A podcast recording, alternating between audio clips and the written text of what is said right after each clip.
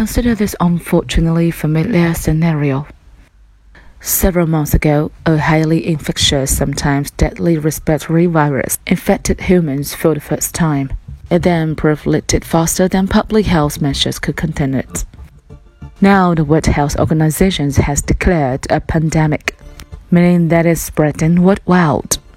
The death toll is starting to rise, and everyone is asking the same question When will the pandemic end? The WHO will likely declare the pandemic over once the infection is mostly contained. The rates of transmission drop significantly throughout the world. But exactly when that happens depends on what global governments choose to do next. They have three main options raise through it, delay and vaccinate, or coordinate and crush.